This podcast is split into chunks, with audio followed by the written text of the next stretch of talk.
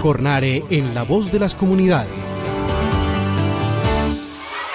Hoy nuestros niños y niñas de Samaná están felices porque por fin se dio apertura a la institución educativa Samaná, que fue una infraestructura que se reconstruyó nuevamente, donde se hizo una inversión importante por parte de la Gobernación de Antioquia, el municipio de San Carlos, Fraternidad Medellín, la Fundación Berta Martínez y por supuesto también Cornares se vinculó a esta obra tan bonita que beneficia más de 70 niños y niñas de nuestro corregimiento. Se vinculó con todo el tema de urbanismo, de paisajismo y con un parquecito infantil para esta obra tan importante para toda la comunidad.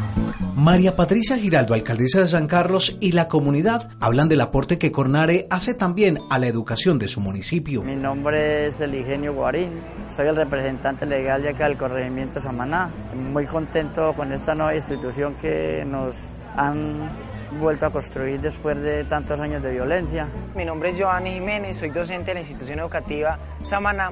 Agradezco a todas las personas que aportaron su granito de arena construyendo este colegio el cual era guarida o trinchera de personas que querían hacer daño a otros y ahora se atrincheran estudiantes para el conocimiento y para la educación. Eso es una maravilla.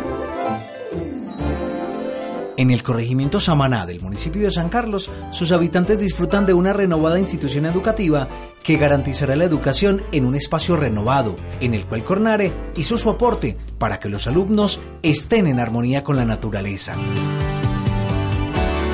Cornare en la voz de las comunidades.